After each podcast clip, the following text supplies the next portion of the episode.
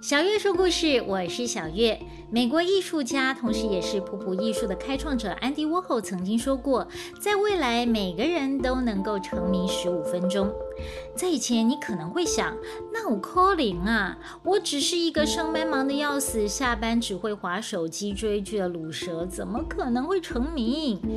不过现在时代不一样了，你发现哦，安迪沃霍不仅是个艺术家，也是个预言家。在这个网络发达的时代，只要你愿意，每个人确实都有机会可以成名，只是名气的大小不同而已。但是在这个到处都是网红的时代，每个大方在网络上表现自我的网红们，怎么都长着一张网红脸呢？这也是拜科技所赐，长得不好看没关系，是个大妈也没问题。透过一个简单的软体，每个人都可以成为帅哥正妹。但是请小心使用，以免露馅现出原形。就曾经发生好几个例子哦，有百万网红因为手滑不小心把滤镜给关掉了，结果原形毕露，吓得粉丝们不知所措，立刻删除追踪。在《聊斋故事》里面呢，就有一个精怪，他专门修行一张网红正妹脸，还利用这张脸骗了许多男人纯真的心，最后死在他手里。这个故事就是画皮。相信很多人都看过大陆知名演员周迅所演出的《画皮》。在电影里面，周迅演出的狐狸精楚楚可怜的动人模样，让许多男人心动。但是在原版的《聊斋》小说里面，那个画皮的真面目可真是吓死人呐！故事是怎么说的呢？有一个王书生啊，一大清早天才刚蒙蒙亮，就在路上遇到了一个女孩子，独自一个人拿着一个包袱，行色匆匆的走着。王书生就觉得奇怪，这个女孩子怎么会独自一个人走在路上呢？以前的女孩子是大门不出二门不迈的，这么一大清早独自一个人走在路上，本来就很奇怪。更奇怪的是，这个王书生看到了，不知道避讳，还跑上前把人家女孩子给拦下来。要知道，以前是非常注重礼教，男女授受不亲的。王书生这个行为就跟一个登徒子没有两样。王书生呢，把这个女孩子给拦下来，仔细看，哇！这个女孩子居然是一个十六七岁的漂亮女孩子，他心里就产生了爱慕之意。其实呢，就是起了色心。但是他毕竟是一个读书人呐，号称是个读书人呐，所以不能表现的那么明显。他就关心的问了一句：“何素叶踽踽独行？”这个句话是什么意思呢？树叶匪懈，大家都听过嘛？国歌里面也有这么一句啊：“子耳朵是为民千锋，树叶匪懈注意时从。”树呢，就是早上、早晨；树叶匪懈呢，就是早晚都很勤奋的意思。举举呢，就是。孤独的意思，所以树和树叶踽踽独行，意思就是说，为什么天还没有亮，就孤零零的一个人在路上走呢？这句话呢，听起来没什么问题，其实里面问题可大了。在古代，任何一个品性端正的男人，不管你在什么时间点看到有单身女子走在路上，都应该要立马回避的。可是这个王书生呢，不但不回避，还跑上去把人家拦下来，还探寻人家的隐私。小姐，你怎么一个人匆匆忙忙走在路上？这跟在酒吧里面问小姐，Are you alone？你一个人吗？这不是一样的吗？居心叵测啊！更绝的是，这个女孩子遇到男人来跟她搭讪，不但不赶快回避，还回他说：“你只不过是一个路人，又不能替我分忧，何必问呢？”言下之意不就是我有困难，大哥，你赶快来帮我吧？任何一个男人听到这种话，一定立刻摆出英雄救美的姿态。王书生当然也不例外，他就问了：“你有什么困难？尽管说，说不定我可以帮你。”这女孩子一听啊，就悲悲切切的说出她自己的悲惨遭遇。女孩子说了：“我的父母贪图钱财，把我卖给一个有钱人家的人当小妾。那家的大老婆是一个醋坛子，爱嫉妒，从早到晚都打我骂我。我实在是受不了了，所以才逃出来。”王书生听了，好像也没有很同情，反而问：“那你想要去哪里？”女孩子说：“我是一个正在逃亡的人，哪里有一定的去处呢？这不摆明了吗？我好可怜哦，我无家可归，赶快来收留我吧。”王书生就说了：“我家离这里不远，你就到我那里委屈一下吧。”这个女孩子呢，就高高兴兴的跟着王书生回家去了。在清晨独行的单身女子被一个男人搭讪，不但没有警觉，还把自己说的好像被虐待的可怜流浪动物，等待好心人收留一样。而王书生对她的遭遇不但不同情，还窃喜有机可乘，赶紧把她带回家。这一场相遇啊，从一开始就不正常。这跟现在的网络诈骗其实很像。我妈妈生病了，需要一笔医药费，所以我努力去工作赚钱，没有空跟你在网络上聊天喽。拜！天哪，那怎么行？你要多少？五十万？哎呀，小意思，干爹给你。果然呢，这女孩子来到王书生家，家里一个人也没有。女孩子又问：“你家怎么都没人呢？”王书生说：“这是我的书房。”这时候。任何一个正常的女孩子都应该要立刻提高警觉。这里四下无人的，你把我带来这里干嘛？可是我说了，这两个人的相遇从一开始就不正常。那个女孩子居然说：“哇哦，这个地方太好了！如果先生怜爱我，请一定帮我保守秘密，不要把我的行踪泄露给别人知道哦。”哼。王书生一听啊，开心的不得了。哎呀，我怎么会把你的行踪告诉给别人呢？我想要把你藏起来呢。你这么一说，不是正合我意吗？一个是心怀不轨，一个是有意迷惑啊。那天晚上，王书生就跟那个女孩子同床共枕了。从此呢，王书生就把这个女孩子藏在他的书房的密室里面，根本没有人发现。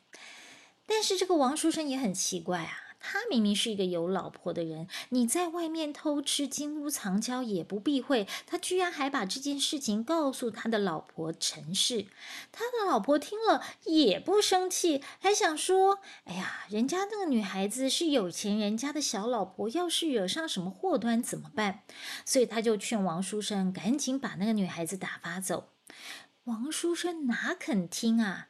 毕竟他不用花一毛钱，就有一个这么漂亮的女孩子愿意跟着他，他怎么舍得让她走呢？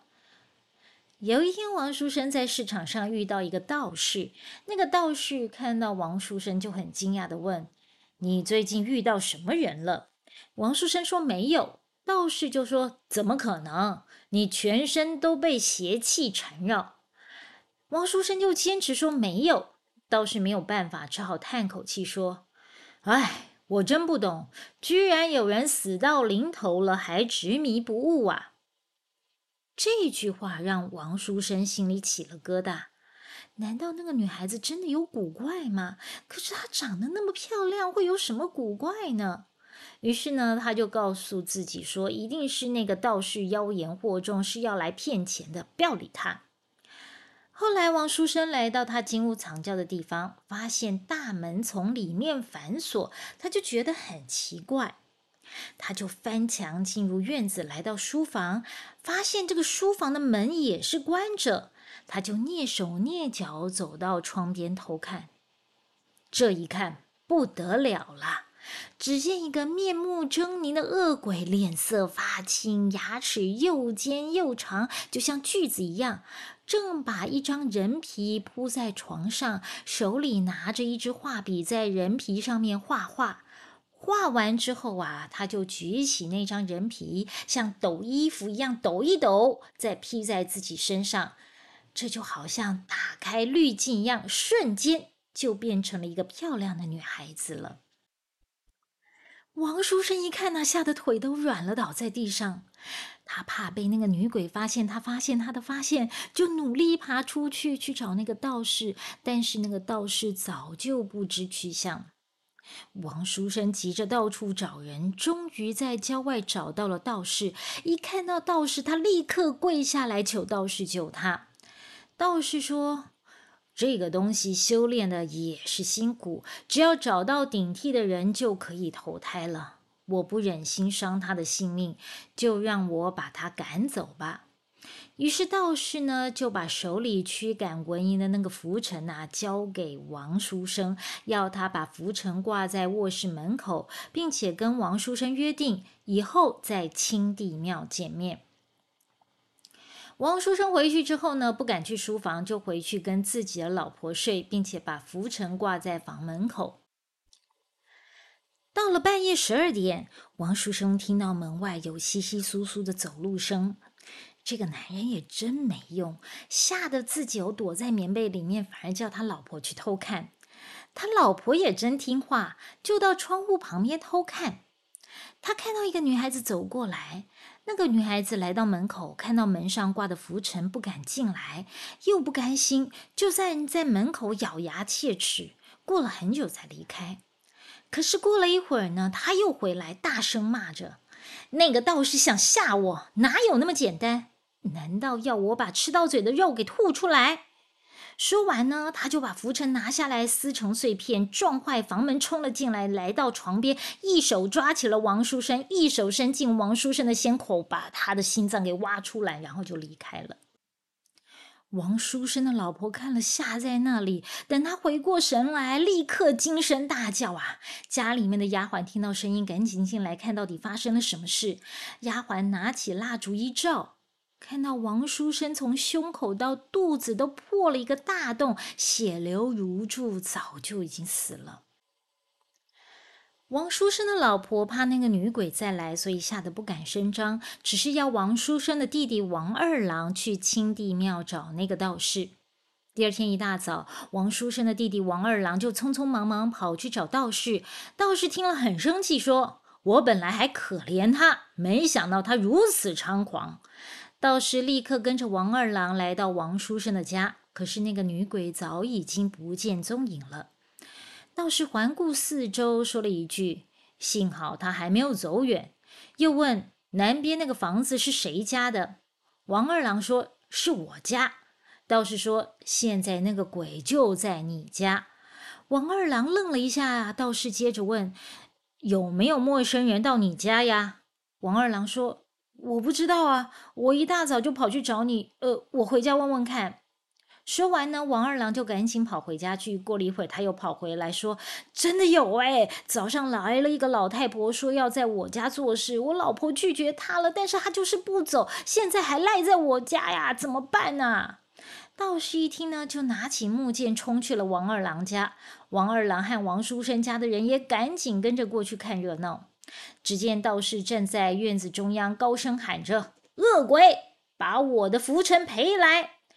那个老太婆在屋子里面一听啊，立刻大惊失色，冲出门要逃。道士追了上去，用木剑往老太婆的身上一刺，老太婆倒在地上，身上的一张人皮脱落，现出了恶鬼的原形，趴在地上，就像猪一样的嚎叫着。